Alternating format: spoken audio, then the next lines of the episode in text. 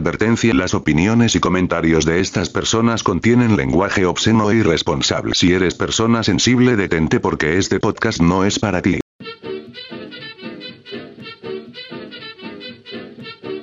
Deja la broma. Bienvenidos a Deja la Broma, el podcast sonorense donde analizaremos de una manera muy bizarra los temas más controversiales y relevantes que tal vez tú no conozcas. Iniciamos con el tercer capítulo, el tercero. Todas las cosas, viejo, vienen en tres. Lo, todo lo bueno viene en tres. Algo bueno va a pasar con este tercer episodio. Los estamos acompañando Ramón, el Chaps Acosta. Aquí el Pats, un saludito, chamacones. ¿Qué pedo, chavalos? Juan de aquí, ¿cómo andan? En esta ocasión, nuestro deber es entretenerlos con el asombroso eh, y muy poco conocido caso de conspiración japonesa en Navojoa. Muy bien, vamos a darle inicio a este tema. La conspiración japonesa. Se, preguntarán ahorita en su casa, ¿pero conspiración de qué? ¿Sobre qué? ¿Cuándo fue? ¿O por qué fue? Bueno, hay que decir, dejar en claro que esta conspiración que se, que se llevó a cabo, perpetrado por japoneses, fue durante la Segunda Guerra Mundial. Así es. O sea, estuvieron cerquita de meter a México en un pedo y les iban a, a fusilar el hoyo a Estados Unidos porque estos vatos tenían algo bien cabrón planeado que, pues, gracias, fíjate qué curioso, ¿no? Gracias a la gente de Navojoa.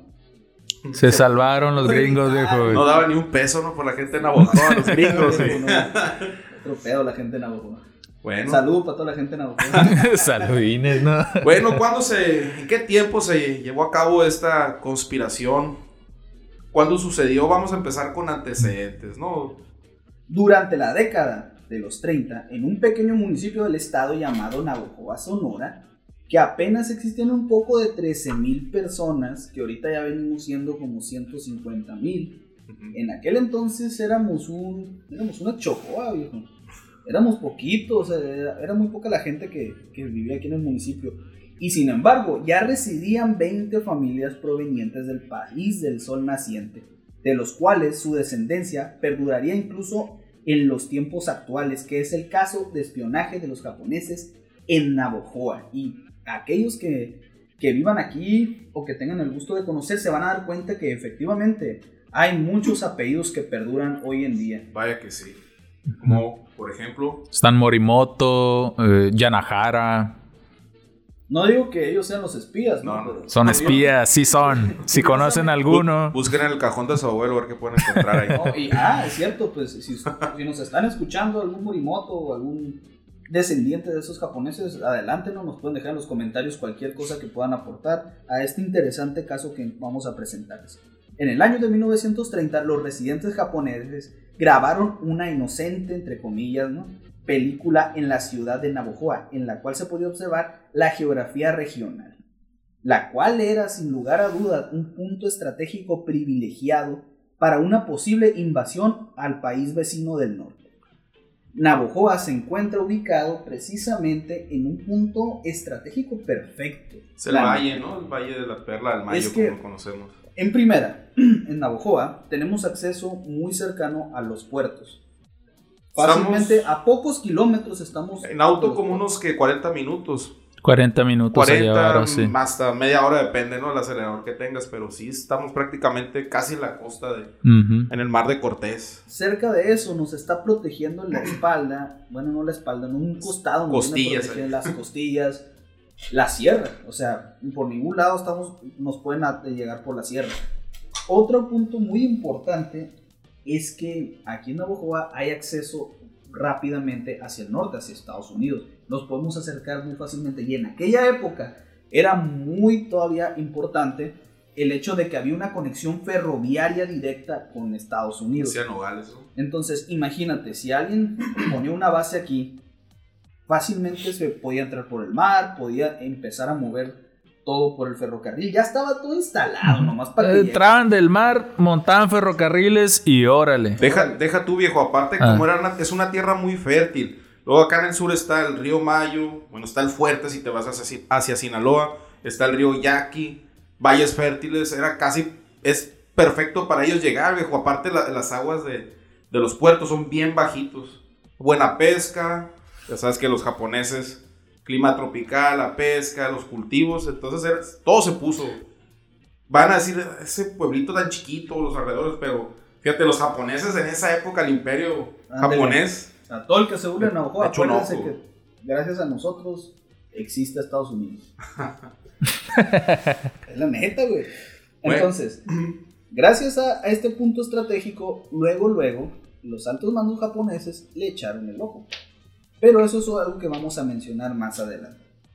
En dicho lugar, el territorio mexicano se encontraba en 1938 una asocia- asociación japonesa en la región del Mayo, una org- organización compuesta de las familias japonesas y algunos de sus miembros fundadores, como el doctor Yotohiro Inukai, o como se pronuncia la verdad, el señor Heichi Yanahara, el señor, no el morro, ¿no? Porque los van a confundir.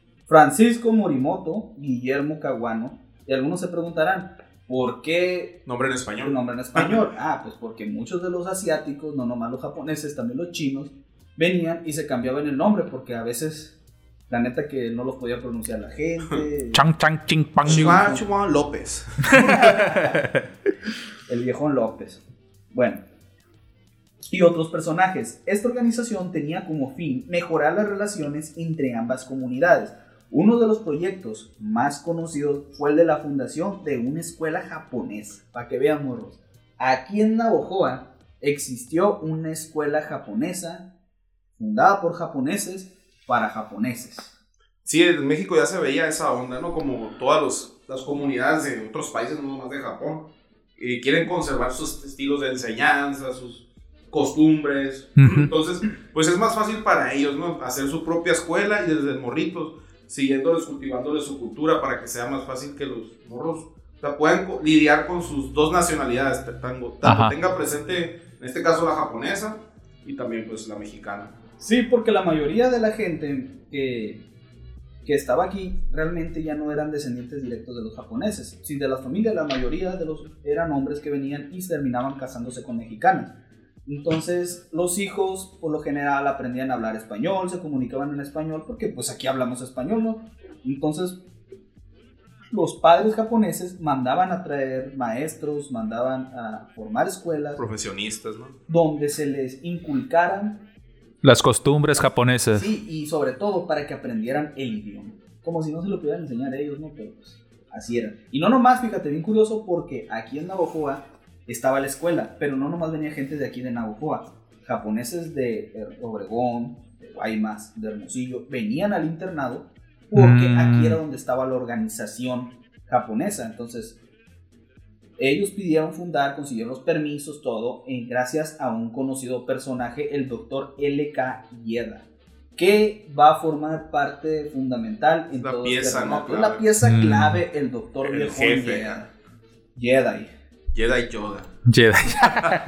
Bueno, entonces, el doctor Yeda pidió, consiguió los permisos en los cuales pues se mencionaba que tenían que seguirse la- los métodos de México, los planes y programas que se estaban aquí y sí, iban a haber dos, tres cambios. ¿Te imaginas ahorita que estuviera esa escuela, viejo? Ahorita la, la escuela japonesa, ¿cómo sería? Bien kawaii. Como el callback, pero más kawaii. Con mono chino. Como acá. Gente animal, Con ojos grandes acá de anime. ¿no? Viejo, esos son estereotipos. No, estamos en contra de los estereotipos. Yo nada con los estereotipos, como un lobo. va, va a comerse. Va a comerse una coneja. bueno. ¿Qué hubiera sido esa fusión, no? Escuela mexicana-japonesa. Un Beastars japoneses, pero bueno. No, ¿cómo así? Ahorita en la actualidad. Mm, Salud para Legoshi si no está oyendo. Vaya que sí. Los pantalones no iban a ser de, de matamoscas, ¿no? En las escuelas técnicas, las secundarias técnicas. ¿Cómo hubieran sido? Mm, Con azules, corbata, viejo. Con corbata roja. Encorbatados, azules. Chorcitos, güey. Ándale, chorcitos. Con chorcitos. Chorcitos para los chichis y trajecito para los que ya estaban más grandes. Calceta viejo. arriba. Guapaki. Con guabakis, ¿qué, qué vergas estaría usar guabakis en la escuela? Pinche pesta pato. Chiquitos los salones. bueno, el punto es que los métodos japoneses eran bien cabrones, güey. O sea, son cabrones hoy en día, ¿no? Por algo son cabrones. ¿no? Los japoneses son conocidos por su por el, el estudio riguroso, o sea, no se andan con cosas en cuanto al estudio. Imagínate aquel tiempo. Me imagino que es como cuando los papás se platican de que les pegaban, ¿no? De chichis en la escuela, el maestro los reglazos. Ahora imagínate eso. Bueno, súmale eso a una instrucción rigurosa japonesa, viejo. O sea, Con fines bélicos. De hecho, hay una. Hay, hay un. Ándale, Ajá. fines bélicos porque eso tiene mucho que ver. No era diokis nomás No, para que no, la no, pero cultura, no. viejo. Entonces, haz de cuenta, güey. Hay una historia ahí que tiene que ver el doctor Yeda, mira, severo hijo de perra. el doctor Yeda visita la escuela, ¿no? Acá no, sí, toda la chingada. Y pues, como siempre, ¿no? Buenos días, te paras, pero nada que pero los japoneses. Gracias. Los japoneses son. arigato. Los- bueno, bueno. tenían que hacer una reverencia. Hubo un niño que no se quiso rever- reverenciar ante el doctor Yeda. El maestro lo golpeó con una vara en las rodillas para que se reverenciara A al, la punto madre, buena canilla de madre, loco. al punto que lo dejó herido. Inválido. No, pues no inválido, pero sí le dejó daño permanente. El niño cogió y tuvo que usar muletas de ahí en adelante toda su vida. Nunca más pudo volver a bailar, ¿no, viejo? Shit. Y ahora pues no le puedes mirar feo a un chamaco porque te meten al bote, te acusan Derechos de- humanos. te acusan de violador y, y en, aquel, mamón. y en aquel entonces no, pues, te la quitan. te chingaba la rodilla a los nueve años y ya. Ya, viejo, ahí quedó tu carrera de bailarín de ballet, ¿no, De futbolista profesional. Ya, yo En el nada. Newpi. Pobre morro, güey, no puedo jugar con el Newpi, güey. ¿No? Y, y así la historia esta que, que, que te estoy diciendo fue verídica, pasó, hay testimonios de que ahorita son viejitos, ¿no? Los que fueron compañeros en aquel entonces, 1900.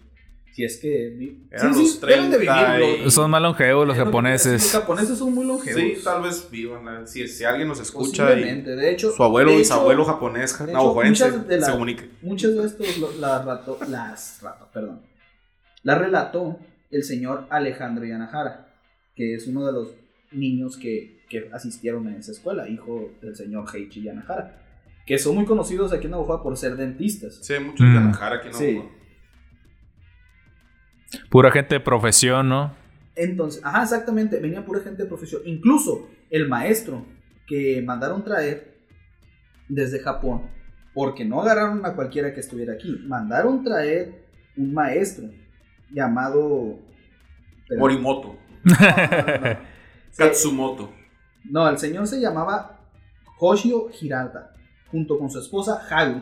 Haru. Haru. Haru, ah, mira. Entonces, ellos vinieron, eh, creo que eran los únicos dos maestros que, que tenía la escuela, ¿no? No eran muchos, no eran mucho alumnado, tal vez ellos daban todos los grados.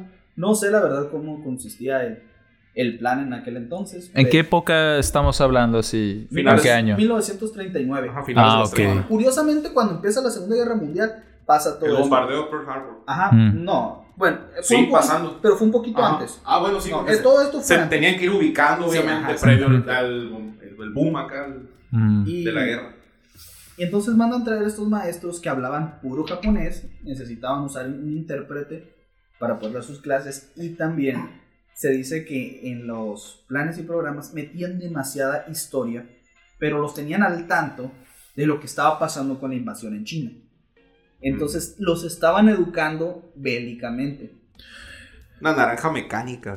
Entonces, para que tú dices, ¿para qué los están educando bélicamente? Si ni siquiera están en Japón, ni siquiera son japoneses japoneses, porque eran japoneses mexicanos, ¿no? México, ¿cómo se le llamará a esas personas? Mm. Japo, Chinito. japocano, mexinés, chinitos. no, pues Japón, Japón es mexicano, ¿no? El guion japonés. Jajicano, no sé, güey. Bueno, los mexicano-japoneses. Ajá. Ándale, de hecho así se les llama. México-japoneses. México Nippon japoneses. mexicano. Bueno, los México-japoneses en aquel entonces los estaban educando bélicamente. ¿Pero para qué? Pues muy sencillo. Estaban a punto de entrarle de lleno a la Segunda Guerra Mundial y tenían otros planes de por medio. O sea, necesitaban puras personas. Obviamente no se iban a traer gente que trabajaba puro campo. Tenían que traer como tipo también gente intelectual. ¿no? Técnicos, Gente- técnico. ingenieros, No, sí, de hecho, los médicos. que llegaban aquí no llegaban a, a ver qué, qué encontraban, llegaban No, ya. con puestos de, de doctores, Sí. llegaban con puestos de venían a, a poner industrias, venían a... Ya venía tratado su trabajo. Sí, de hecho, verás, la escuela en cuestión fue fundada en una propiedad perteneciente a la señora Armida Loaiza de Gagiola, esposa de Ignacio de Gagiola, uno de los apoderados de Álvaro Obregón. Entonces, Álvaro, Álvaro Obregón, Obregón, ¿eh? también tuvo mucho que ver en esto, Ujú. y sus apoderados. En una ocasión, de hecho, que, que él iba viajando en un tren pasajero, De esos que van por Sonora, viejo. de, era un tren, güey. Yo iba Ah. cansado y con sueño. Cuando atacaron los yaquis. Pues sí, güey, la atacaron los yaquis. ¡Oh, boy! Atacaron el camión donde. El camión. el tren El donde. tufesa. el tren pasajero donde iba Álvaro Obregón. Y de volada se, se devolvieron. Creo que, que fue herido un poquito ahí, levemente, ¿no? Pero lo, lo atendió el doctor L.K. Yeda. Y, y ese mismo doctor dijo, ¿no? Yo, él solo se, lo que leí, solo se puso como voluntario, ¿no? Yo, Yo lo yo voy, atiendo. yo lo atiendo. Y dijo algo el vato, no sé si se dieron cuenta ahí. Yo tengo conocimiento de medicina y militar. O sea, el doctor Yoda ya venía instruido militarmente. El vato no era un doctor y Médico militar. Bueno, tenía No, formación militar Sí, tenía y era formación médico. militar porque, pues, obviamente, para hacer una pieza así del Imperio japonés en la, en la Segunda Guerra Mundial, tenías que tener conocimiento bélico, estar involucrado. No más iban a agarrar a un güey así porque, ah, yo quiero ir, yo quiero ser espía. Tenía que ser un vato chingón. Alguien o sea, bien. Nervios de acero, maestro del engaño. una chingonería, una chulea. ese- Oficial, ¿qué sería este Sí, o amigo sea, allá con los vato No andaba japoneses? aquí diokis, pues. Ajá. No andaba nomás porque sí. Y aquí es al- algo muy curioso que se menciona, como les dije ahorita, entre, comi- entre comillas, una inocente película. O sea, ellos mandaban películas como de Venganza, Navojoa, japoneses. Hacer tomas aéreas, ¿no? Sí. Como estos videos eh, turísticos, ¿no? Promocionales. Vengan O como japoneses. cuando se los pintaban así en los judíos, los nazis, que les hacían unas, una propaganda de los. De campos, de, campos de de concentración, te ponían imágenes de Así, judíos. así me lo imaginé, de hecho, pero con japoneses bañándose en el río Mayo. Ajá, de, de hecho se menciona que dentro del metraje aparecen Sí. niños bañándose en el río Mayo. Juntando así bolis. Bueno, entonces es lo que hacían ver con propaganda, pues obviamente necesitaban gente que le entrara, es lo que le pasaba a los judíos, vengan a nuestros campos de concentración, les ponían imágenes de, de judíos platicando. Jugando las canicas a Eran gusto, a toda de madre. trabajo, ¿no? Campos de trabajo forzosos. ¿no? Vaya que sí. Bueno, eso no lo incluimos, ¿no? y ya güey? saben que en, en ese tiempo de la propaganda, viejo, era como las redes sociales de ahorita. Ándale. Es bien Propaganda. curioso porque cuando alguien te menciona Segunda Guerra Mundial, lo primero que se te viene a la mente, no, judíos, nazis, campos de concentración, gringos héroes. O sea, película de Forrest, no, Forrest Gump no era. No. Eh, rescatando al soldado Ryan. Ryan, o sea, la clásica, ¿no? Los gringos héroes. Ah, es que era Tom Hanks, ¿no? Tremendos criminales de guerra, ¿no? Esos gringos. Es lo primero que se hablaremos de eso. Pero muy pocos realmente conocen lo que hicieron los japoneses, el impacto que tuvieron en la Segunda Guerra Mundial y que el- probablemente habrían sido una de las potencias más cabronas en la historia si, si hubieran conseguido todo lo que tenían en mente. Pero básicamente, bueno, no básicamente, los japoneses eran como un.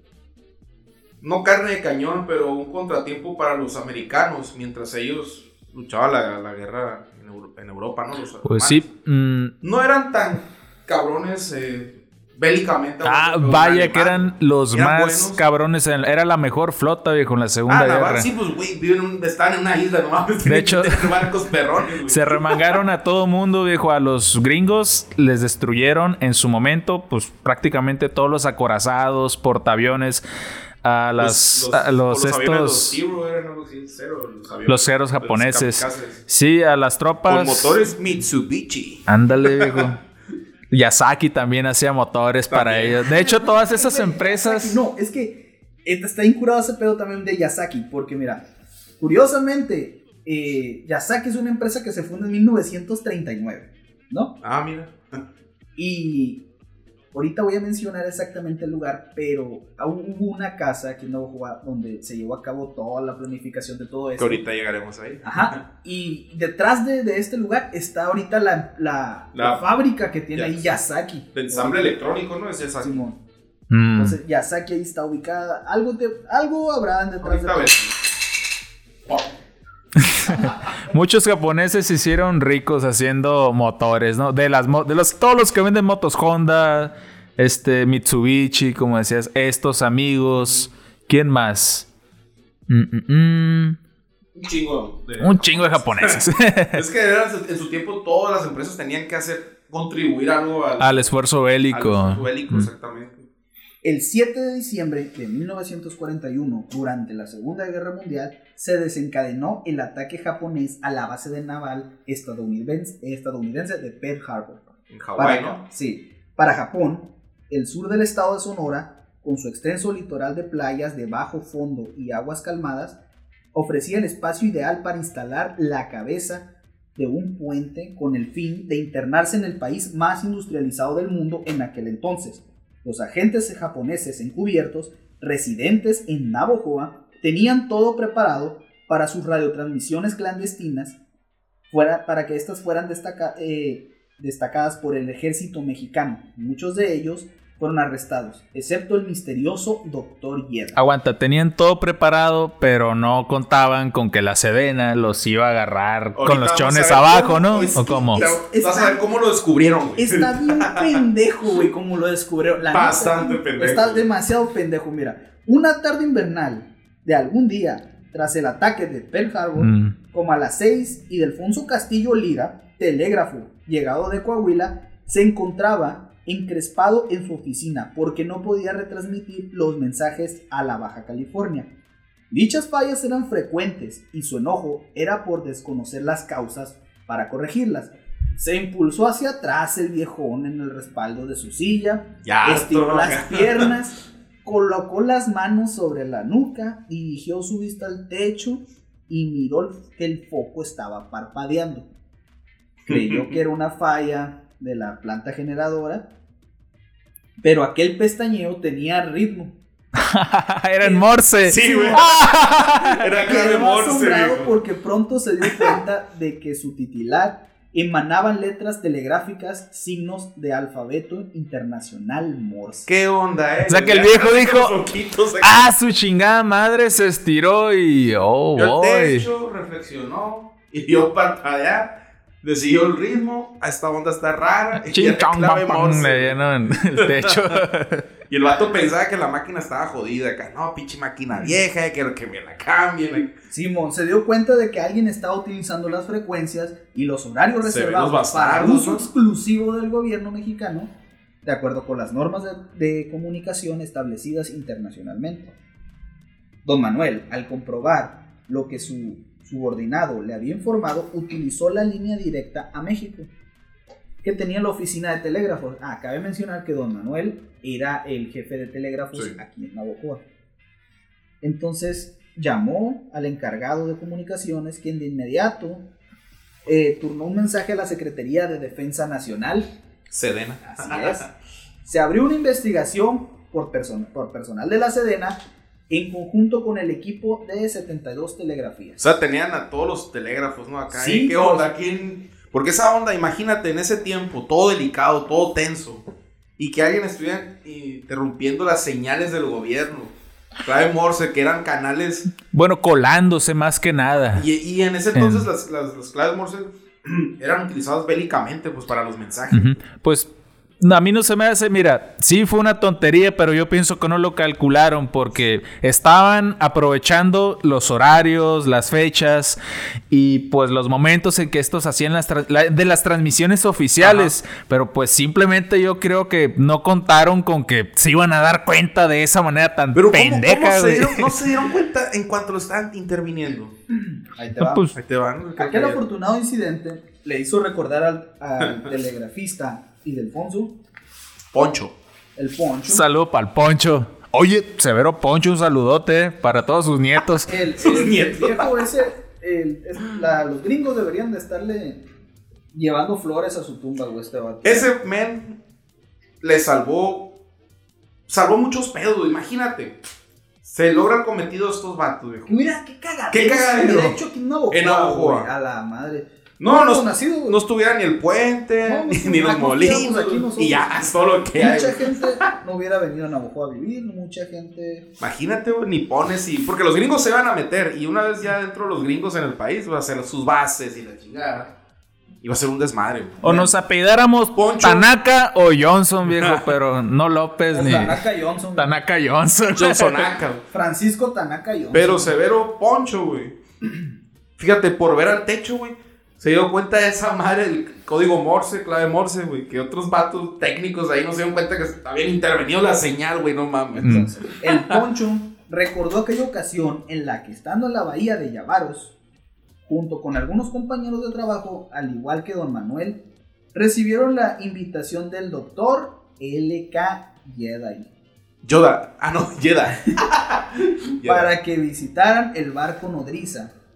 Cabe mencionar que ya había muchos barcos pesqueros aquí en Navojoa. Japoneses. Sí, obviamente, de- japoneses, Gente japonesa. que sacaban mucho camarón. Todavía se saca mucho camarón, no. Yavaros, pero en aquel entonces eran japoneses. Fíjate que... Todo se les puso a estos vatos, ¿no? Es que sí. Todo el camarón. hasta- Les faltó el puro atún, güey, yo creo que. Sí, porque arroz también había, había mucho arroz. Había- Arroz el había rosales de los chinos, Sí, ¿no? de los chinos. De los los chinos. eh, vinieron y sembraron un chingo de arroz antes de que se... La mayoría inmigró, ¿no? Para, para Mexicali. Cuando Muchos había más agua, porque el arroz dio un chingo de agua. Sí, ahorita... Vean el capítulo Jackies, ahí se verán cuenta. Ahorita puro ¿Qué pedo? pueden sembrar. Ah, ni eso. Ah, pero novelas ahí en los campos y bien que andan grabando. Ah, mamás para otro tema, ¿no? Que sí. Bueno, recordaron cuando el doctor L. Cayeda los invitó para que visitaran el barco nodriza. Le hizo unos ceviche, ¿no? Acá. acá. un cevichazo, unos Un aguachiles. camar- anda, ¿qué andas haciendo, viejo? Un saludo para todos los cevicheros ¿Cómo de? Yavaros, viejo. Puta, viejo. Una chocolate. güey. Unas ostras. ¿Qué andas haciendo?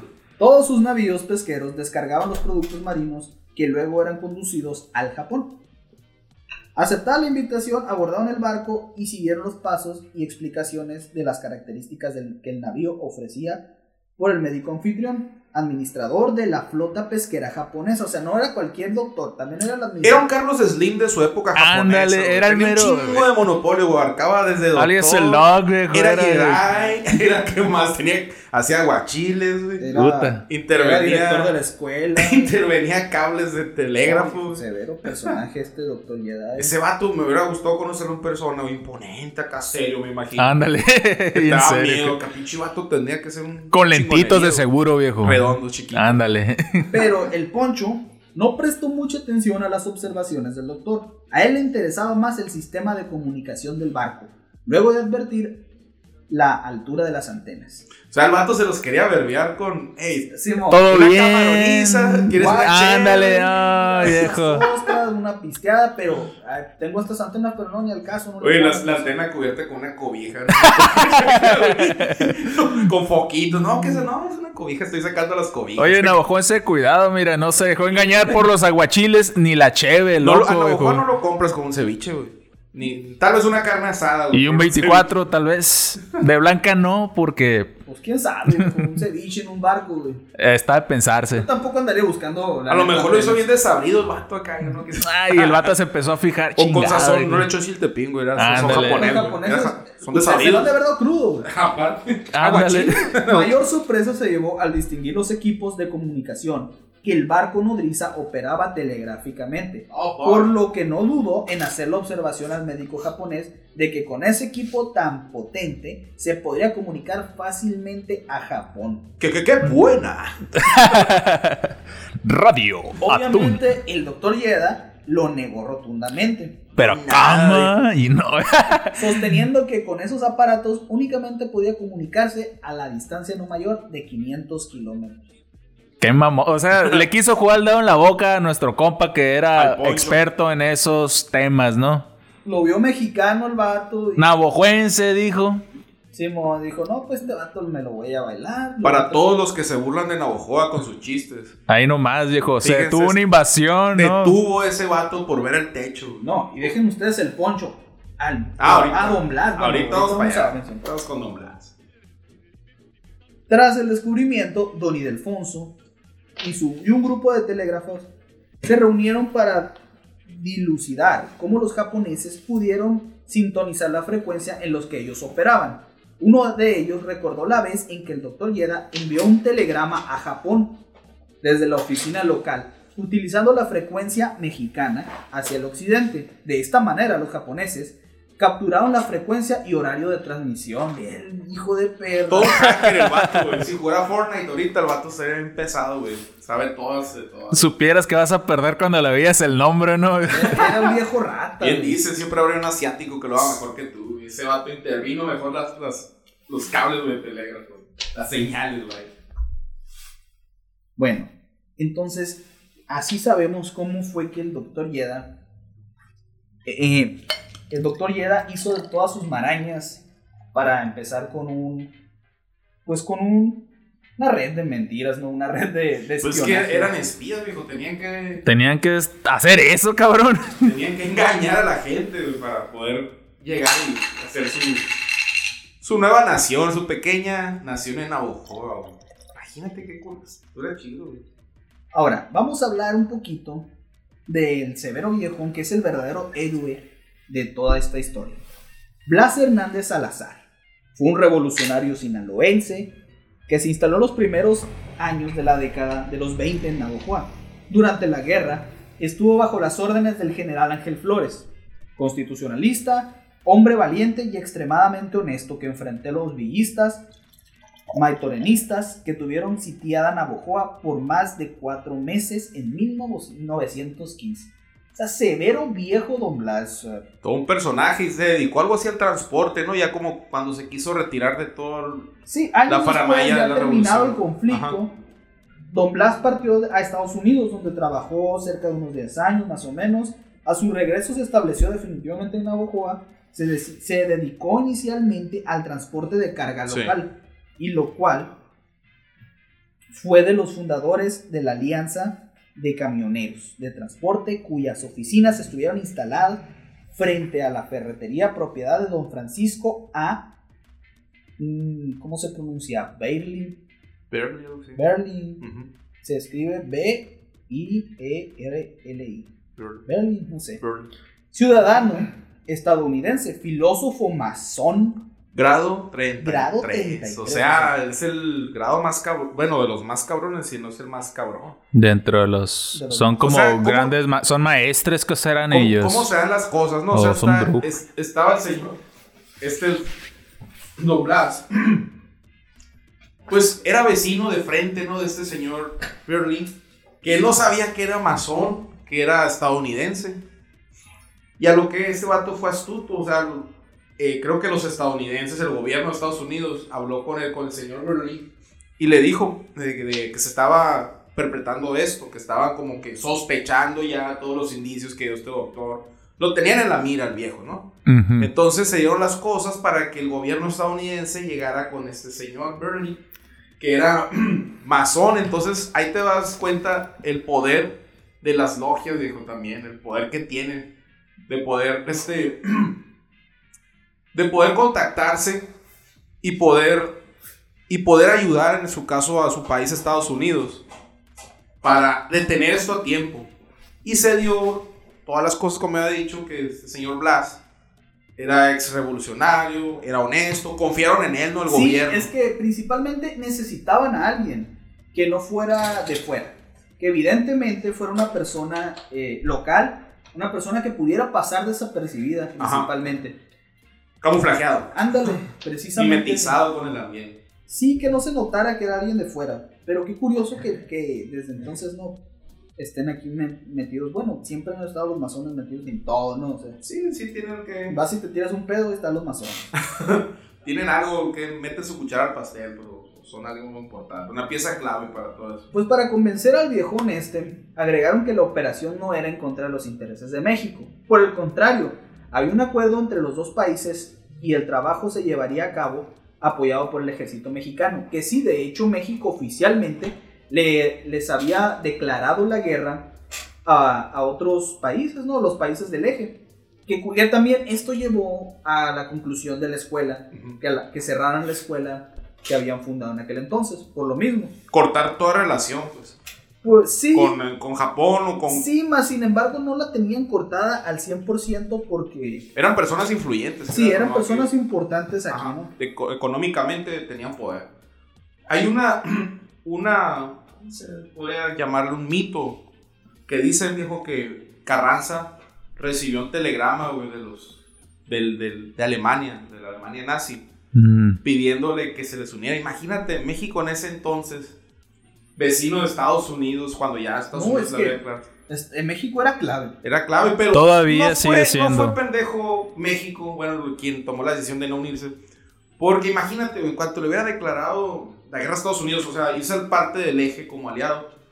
Pinche Estados Unidos, güey, chinga le iba a caer en caliente porque no le iba a convenir tener luego, luego el paso hacia él, porque Canadá, pues, era parte del- del- de, la corona Sí, o sea, inglesa lo- y era aliado. Lo que hubiera pasado es que al entrar México se devuelven. Todo lo que mandaron los gringos para... No necesariamente. Aquí estaban las fábricas de los gringos. Nomás iban a mandar la producción para acá. No había Y que dice- esperar tanto. Dice también que cierto petróleo de México eh, fue pa- para los submarinos alemanes, o sea que les envió este, recursos, petróleo para, y materia prima antes de que fuera más fuerte pues la guerra a México. Pues obviamente como Lo vendedor... compraron, ¿no? ajá, Pues sí. Pues se lo vendes al mejor postor. No es que apoye su causa, simplemente les estás vendiendo algo. Así es. Pero sí está ese- esa leyenda de que Carranza recibió un Ofre- le ofreció a México ser parte De- del eje. de Adolfo, de Adolfito, yo creo, no le mandó, yo creo. Compa Adolfo. ¿Qué onda? Te mando un abrazo, Y un beso. amigo. Ah, balazos. Ah, yo Abrazo, todo, no balazos. bueno, volvemos. Bueno, entonces, eh, Don Blas le respondió que averiguaría si lo que le estaban diciendo era verdad, quedándose de ver al día siguiente. Se dirigió al cuartel, o en aquel entonces había cuartel aquí en Navojoa, para hablar con el comandante militar de la zona, a quien relató lo expresado por los gringos. El oficial afirmó que lo que le habían dicho era cierto, que la operación sería apoyada por soldados y que aceptara la proposición con la, que, con la condición de que todo lo que indagara debería de informárselo. Reunidos al día siguiente, norteamericanos le explicaron que estaban investigando la existencia de- en la región de una radio clandestina Shit. que transmitía mensajes hasta Japón, según las indicaciones de sus servicios secretos en Hawái, por lo cual uno de los, de los aviones había hecho un vuelo re- de reconocimiento de señales perro. en No la ciudad de mames. Navojoa y ¿Qué onda? de. Oye, ¿cómo le pusieron el ojo a México en esa Bueno, a Navojoa A en esa época. Pues por todo, por lo, gracias a la película de los chichis bañándose en el El río río. Mayo. güey. A huevo dijeron, vamos a. Este lugar está el chingazo. Y la neta, piensa como un japonés en aquellos años. Y es que no fue el único, obviamente la única parte por donde se quisieron meter a Estados Unidos. También en México había una organización, se podría hacer el casino alemán, que era en ese entonces Ciudad de México. Que también ahí se, era, según esto, la, la comunidad alemana en ese tiempo, entonces, de la, de- durante la Segunda Guerra Mundial, se reunía, era un casino, convivía, pero ahí también llevaban a cabo sus planes. O sea, los alemanes también tenían sus espías en Ciudad de México. Ajá, sí. Alemanes, nipones, no sé si italianos, a lo mejor también. De seguro Pues también, que mano. Es la única entrada, así, por tierra que tiene a Estados Unidos, güey. Así es. Se la- iban a tener que rifar unas batallas navales, güey, un desembarco, un Nor- Normandía, pero en, esta- en Estados Unidos, güey. Es Navojoa. Navajo, ¿te imaginas? Que aquí hubiera sido. Un. Javaría se Es que llevaba. está es que nomás con el golfo. ¿Te imaginas, viejo, una así en la arena donde se ametrallaba? Llavaros Esperando el ¿no, viejo? Y una CMG-42 Desmadre. esperándote en la orilla. Bombardeos en Tetanchopo a la vez. Bueno, quedaron de acuerdo con que Don Blas cubriría las actividades como leñador, que le proporcionarían una cami- camioneta chido. y acompaña- acompañado de dos soldados disfrazados de leñadores, todos bien armados como apoyo adicional, habría otro grupo de soldados que cubriría su retaguardia ocultándose entre las espesuras del monte. La búsqueda de tres días, desde la playa Las Bocas hasta la bahía de Yavaros, fue un fiasco. Siguieron rastros, huellas, vestigios. Son muy ágiles esos japoneses. Andan descalzos, por eso no persiguen las huellas, para otear la madrugada o detectar luces por las noches. Y no encontraron nada. Yo nada, Regresaron, Perdón, se me olvida yo. regresaron No tras era Don Blas. pesquisas, Los norteamericanos no imaginaron que dichas transmisiones las hacían los japoneses desde un, desde un dotado, un buen equipo en la nave nodriza. Mm. Al otro día, cansado y molesto por el fracaso, Don Blas decidió tomarse un descanso y, si- y se dirigió, tal vez por el apremio de sus hormonas, a un sitio llamado Casa Secreta. A un putero. Eh, un Una putero. casa así. Viejo, le, imaginas? le perón Don Blas, Es, ¿no, es que viejo? no, le metió emoción a su vida. Imagínate, el viejo fue revolucionario Mira, toda su vida, es- honesto. Contra, contra y que le llegaran con ese tema, ¿qué onda? El viejo, pues, la adrenalina le Simón, como hacía y eso. ahora Así es. no haya nada. Ajá. Chingue su madre, pues voy por una pirujona. Ocupa un relax. Simón, es lo que pensó el viejo, pues. En dicho lugar se ejercía la prostitución clandestina. ¡Ah! Y siendo Navojoa una pequeña comunidad, Hasta la fecha. la serie de dichas casas se situaba a tan solo dos cuadras. Así de chiquito te das cuenta que es una bojoa, güey. Cuando dos cuadros de donde estás, güey, un putero, güey.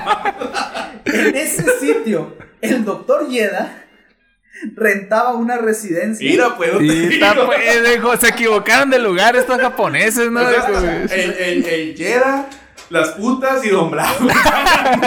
en la misma cuadra. Ahí se vieron el expendio a la bestia. De seguro salían a la banqueta. Está haciendo frío, ¿no? Ey, Está haciendo calor. Ey, está haciendo ey, está calor. haciendo calor, no va a llover, ¿no? Ey, le decía el doctor Yeda acá. Afuera en short, en tirahuesos. Sí, chacos. En ese sitio el doctor Yeda pues rentaba una propiedad de una matrona a quien conoció desde que ejercía cargo de médico Doña Panchita. municipal, la Panchi, Saludos para la Panchi. entre cuyas tareas de salubridad estaba examinar semanalmente a las pupilas de la señora. A las perras. Pues eran mujeres, no perras. Más respeto. Las- Ah, Para las perras había un veterinario japonés. Ah, ok. Sí, sí. Perdón ahí la O sea, confusión. no, Toda la salud se le dejaron a los se, japoneses. se güey. ve la madrota, o sea, el- el- cuidaba que no le pegaba No, sí. sífilis, gonorrea. Es que mira, güey, en aquel tiempo era muy común las casas de citas, pues había que tenerlas reguladas. Hasta la fecha. Bueno, ya no hay regulación. No hay regulación. Desgraciadamente. Tristemente, güey. Es parte de la ilegalidad, ¿no? Bueno, en fin. Transitó frente a la hielera de casas y en una de ellas vio la puerta abierta de un japonés acompañado de tres mujeres alegres. Ah, Ah, vaya, vaya. Tres el hombre. Siguió Muy goloso. Al llegar a la esquina, una, una corazonada, viejo. Le hizo esperar. O sea, el viejo dijo, aquí hay algo. Pues sí, ves un japonés, ¿no? Acá, Con tres putas No, que no, te no, pero, pero no, era, no, no era raro ver un japonés con putas aquí. Pero con tres, viejo, algo tres, se sí. carga. Era poderoso. No pasó mucho tiempo y entonces el japonés salió deprisa desplazándose hacia el, el lado contrario de donde se situaba. Le sacó la vuelta. Sí, pues se dio cuenta, este vato me está viendo, no sé, lo voy a sacar la vuelta. Volvió a sus pasos y entró a la habitación donde aún permanecían las tres damas, a quienes saludó. Damiselas. Dijo sentirse cansado y las invitó a beber una cerveza. Vente a beber algo conmigo, papi. Le dijo. Ey, papi, ¿estás solo? Ya le agarré. Estás solito. le Se murió, no sé. ¿Sabes? No hablamos. Bueno, entonces se Dijo encontró a las, a las damiselas. Ajá. y las invitó a beber unas cervezas, ¿no? Al charlar un poco, dos de ellas se retiraron, quedando una, la que, la que le acompañó para continuar degustando esa buena cheve. Luego, cuando esta mujer le vaciaba un poco de tequila en su vaso, no pasó mucho tiempo. O sea, le, le entraron al tequila también, güey, para que estuviera embriagada y comenzara Viejo, a hablar. pones eso, esa, esa historia en nuestros tiempos, lo estuviera linchando en Twitter, en Facebook. Ándale. Se aprovecha de las mujeres. Pero mira, este vato lo hacía por salvar una, salvar una nación. O sea, tenía compromiso el compa, viejo. Sí, güey, el Rix también, güey, no es lo que nadie sabe, güey. Rix también eh, era un espía, güey. No pinchato, o sea, se queda loco con los, arriba con los Illuminati. ¿no? Bueno, después lo hablamos. Bueno, entonces el vato les empe- le empezó a dar tequila, la quería embriagar, la quería emborrachar, porque pues le quería sacar toda la información. Sopearla. Simón, cuando esta mujer se retiraba a orinar, hacer pipí.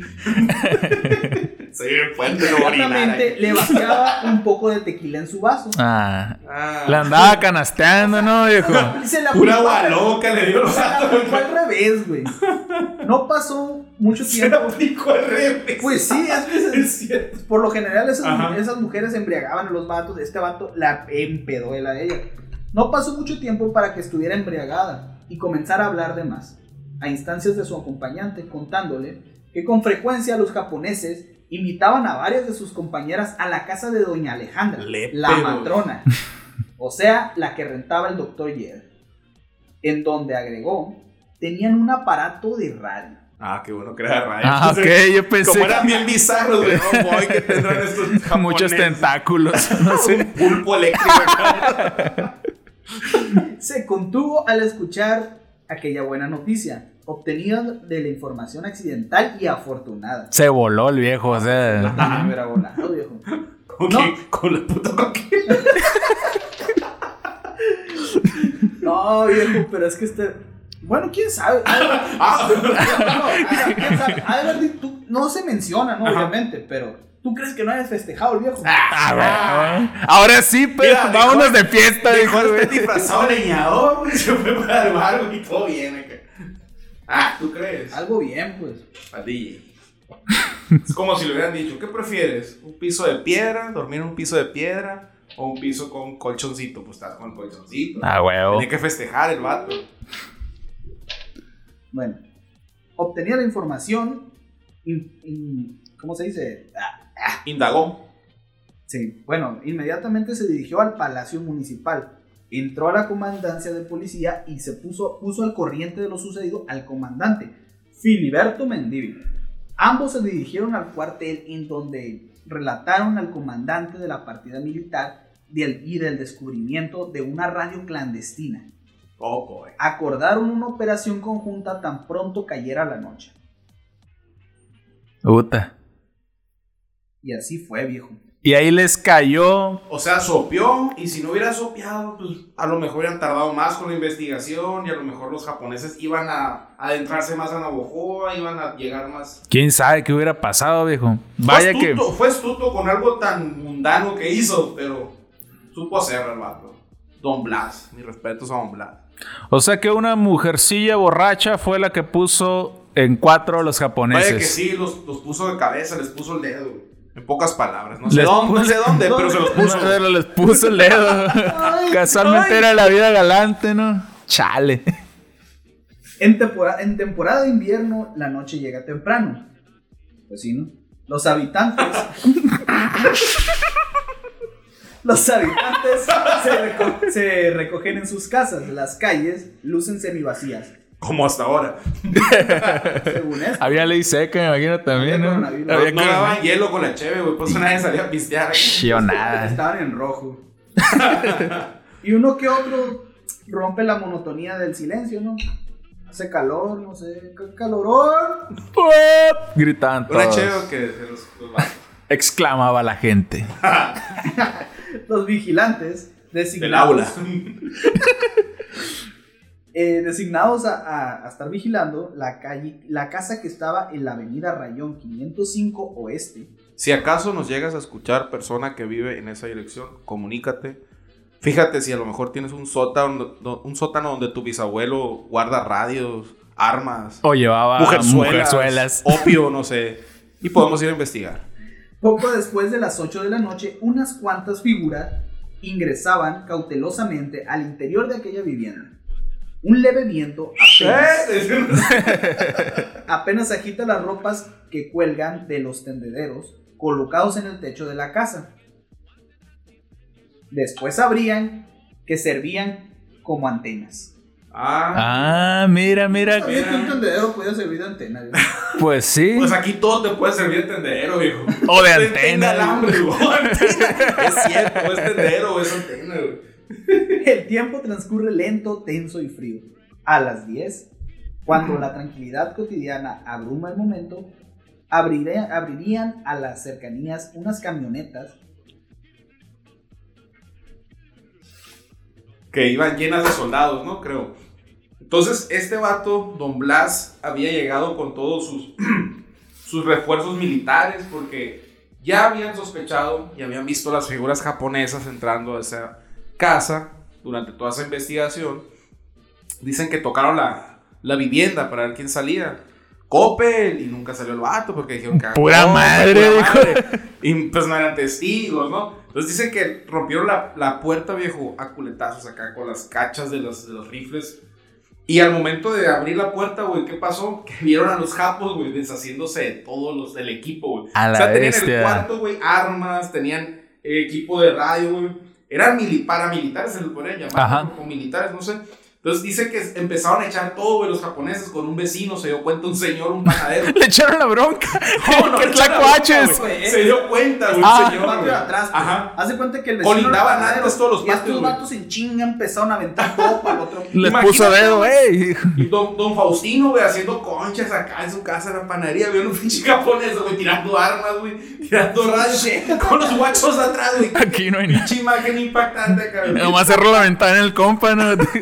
Pues te diré que ahorita no es nada del otro mundo. Lo que sería extraño serían los japoneses. O las Ándale. radios, o las radios.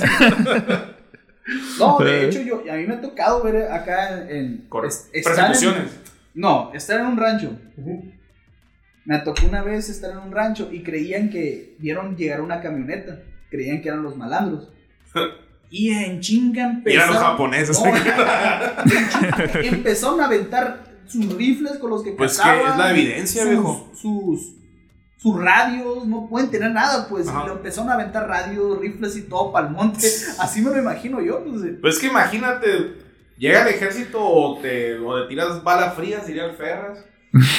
resistes, o te entregas y te chingan, o sales O te vuelves viejo. sedazo humano Ajá, también. o es que tienes que tirar todo, pues es- en ese tiempo tienes que eliminar evidencia porque a lo mejor ellos tenían información que si caía en manos de los aliados de, pues, Estados Unidos o el gobierno, se iban a enterar, pues entonces Así tenían que es. deshacer toda evidencia, por eso están trozando las radios Sony ahí que tenían ahí. Los oficiales ordenan a sus soldados tocar para que abran la puerta. Como Qué amable. Tocaron, pero con la culata. Tras esperar unos momentos, la derribaron a culatazos violentamente, son neutralizados y varios japoneses, quienes son aprendidos y conducidos al cuartel. Sin embargo, unos cuantos pudieron arrojar algunos de los aparatos al otro patio. Aparatos y algunas armas son decomisadas. Se ordena incursionar en alguna de las residencias de japoneses. Se catea al doctor Yeda y a la doctora Uchida.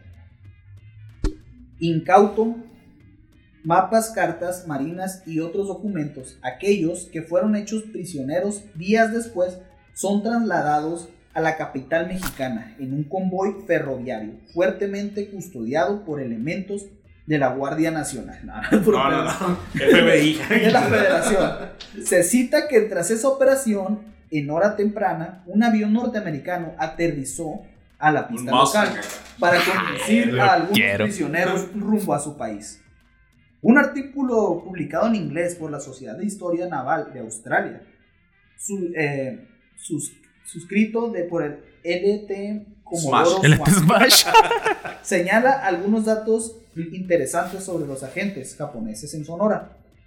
Aunque tienen imprecisiones, al texto notamos observaciones de hacer algunas correcciones de traducción para mejor comprensión. Pues básicamente no toda esta información fue publicada ¿no? por, por En su momento, ¿no? en sus momentos, pero tenían imprecisiones. Por ejemplo, entre una de estas cosas eh, se menciona que fue todo esto pasó en Guaymas. Por Mm. ejemplo, dicen que en Guaymas, a la mitad de la costa del Golfo de California, quien ca- encabezaba un grupo era un dueño de una embotelladora de aguas gaseosas llamado Inukai. no, Matsumiya. Ah, Coca-Cola. ok. Otro agente llamado Umukai. Era primo del Inukai. se una fábrica de hielo y 500 hectáreas de terreno. Uy, casi Viejo, nada. ¿Cómo me, pre- me pregunto, perdón, que, cómo le hacían en ese tiempo conseguir terrenos federales? Si eras inmigrante, no entraban obviamente por Álvaro Obregón, viejo. Como lo hace cualquier Pues sí. gringo que viene ahora y pues Bueno, gringo sí. y paga una feria. el billete manda. Pues sí, lo- los chinos de las minas y todo eso. Así es. Sí, o sea, Y tú quieres comprar un terreno, no, es federal, no te lo pueden vender acá. No, no, el es que gobierno. no eres tan Tienes de buen nivel, viejo. Y hablar otro idioma, ¿no? Para que te lo Ah. vendan. Pinche gobierno. Posiblemente fue Puto. un error. Esto, y realmente se referían a Tokohiro Inukai, fue un dueño de una fábrica de hielo en Navojoa y poseía terrenos de siembra en la región. Chingo de arroz.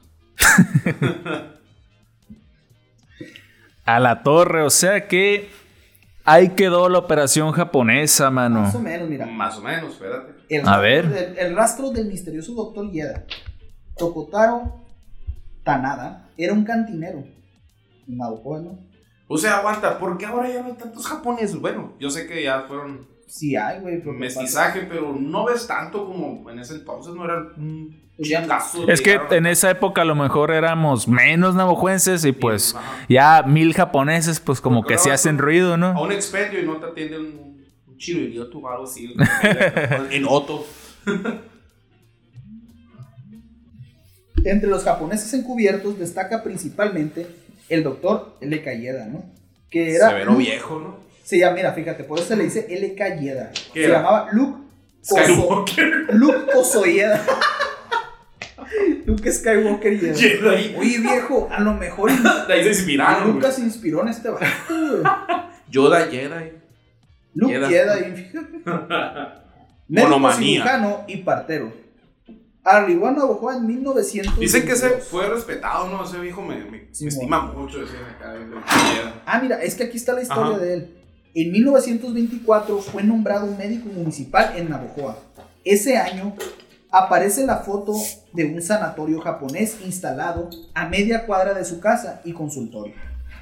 El primero que hubo en la ciudad. En 1926, los yaquis detienen el tren pasajero donde viajaba el general Álvaro Obregón, residente de la ciudad de Navojoa. El doctor Yeda escribe al ayuntamiento local para ofrecer sus servicios como médico también y como soldado.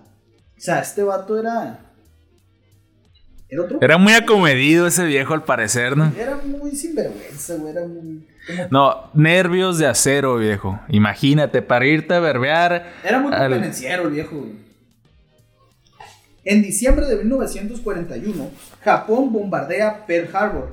En marzo de 1942, la Secretaría de Gobernación inicia una nueva inve- investigación secreta contra el Dr. Yeda por ser un presunto agente japonés. El 13 de abril de ese año aparece el nombre del médico dentro de una lista negra Shit, ya que se publica, sí, que publica el gobierno de Estados Unidos. La nota aparece en el periódico de novedades del Distrito Federal. Al día siguiente, el doctor Yeda renuncia verbalmente como socio de la Cámara de Comercio de Navajo. Y hasta en la Cámara de Comercio estaba in- este vato inmiscuido. Pues. O sea, venían poderosos, pues, o sea, no te mandaban cualquier chingadera de Japón. venía poderoso y se hizo más poderoso estando aquí. O sea, estaba en la Cámara de Comercios, tenía sus, sus navíos de pesca, era doctor, tenía un putero. A partir de esa fecha se desconoce en el misterio y surgen varios mitos acerca de la partida al país del sol naciente.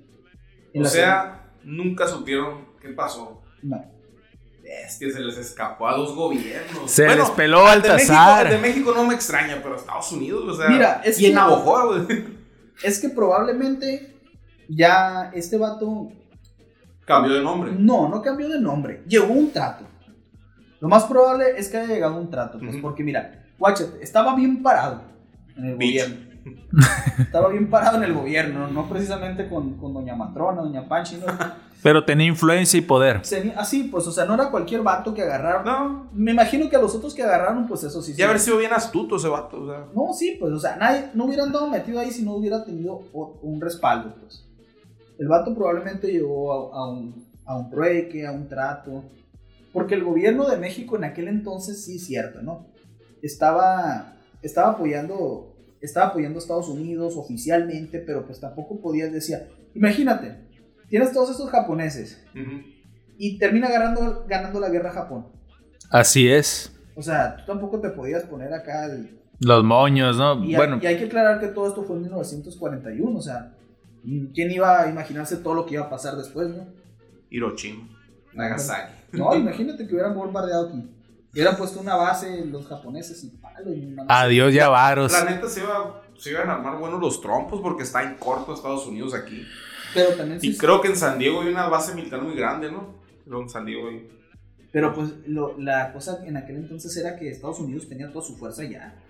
Estados Unidos no tenía su fuerza en Ah, su pero país. seguía reclutando. No te digo, pero o estaban, sea, te digo, las fábricas estaban en Estados Unidos. Todo lo mandaban por el otro lado del mar, pero igual imagino yo que a lo mejor los hubieran puesto en un aprieto al principio, pero ellos estaban produciendo 24/7 tanques, aviones. Oye, hubiera sido cuestión de tiempo para que nos llegaran Y por este no, lado. pueden- no podían dejar sus fronteras así como estaban con México tan inestable, por decir así, Sí, antes de que entrara la guerra. No podían dejar sus fronteras libres, güey, porque obviamente todas sus costas, toda su frontera terrestre estaba bien protegida.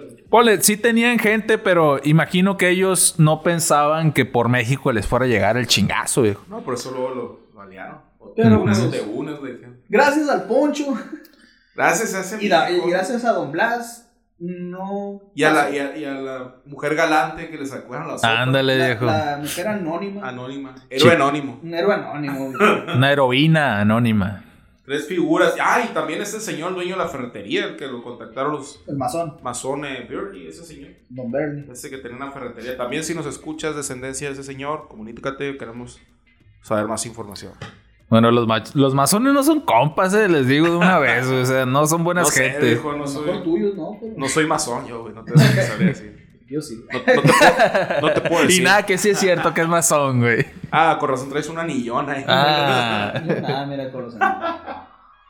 Bueno, Pues- entonces, allá nomás nos queda la, la reflexión de, de toda esta historia. ¿Qué habría pasado, no? Si Hay una serie, güey, de ese que, comen- que comentas y un libro, creo que es.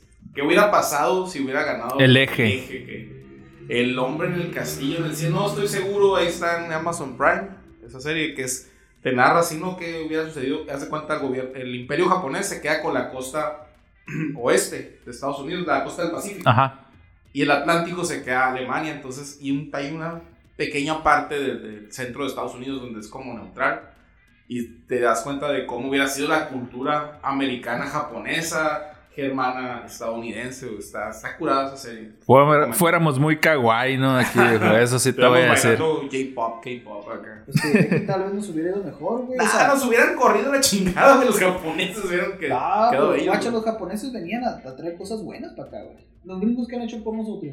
Nada. Probado, viejo. Vaya que sí. Los japoneses venían, nos curaban a nuestras putas. Sacan camarón, eh, ponían una ceviche. industria. No, Mm, estaban pesados. Los sushis no fueran empanizados, güey, ahorita. Eh, sí. reales, güey. Así, pescado Ah, no sé si arroz, quisiera güey. vivir en ese mundo que Viejo, me planteas, sushi viejo. original, otro pedo, güey. Puede ser. Aunque no lo- está, está chilo, güey, tan empanizado. güey. Es que el sushi de empanizado de nosotros es como como los comida es como los tacos de los gringos Sí, sí. para- o sea, si yo soy japonés y me llegas con un sushi, digamos, ofende. empanizado, me ofendo así como tú te ofendes cuando llega un gringo Taco con dorado. un taco de tostada, güey. Taco Bell. Ándale, con un taco Bell. O como, como nos comemos un hot dog.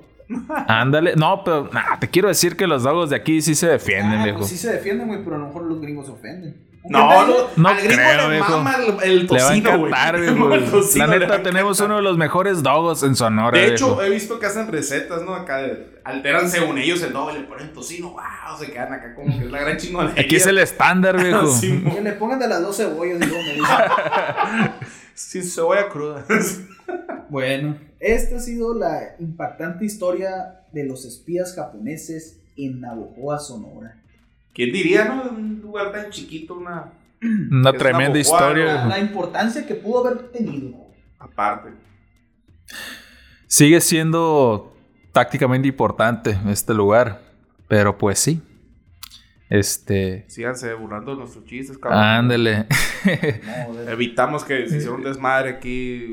Sinaloa, Hermosillo, Obregón. Vaya que sí, denle una viejo. opor- denle una oportunidad a esta hermosa perla del mar. Yo Sí. siempre lo he pensado. Navajoa está en un punto privilegi- privilegiado. Tenemos cerca el mar, tenemos cerca la, la sierra, tenemos cerca todo. Tierra fértil, ríos. Exacto, sí, tenemos todo, lo neta.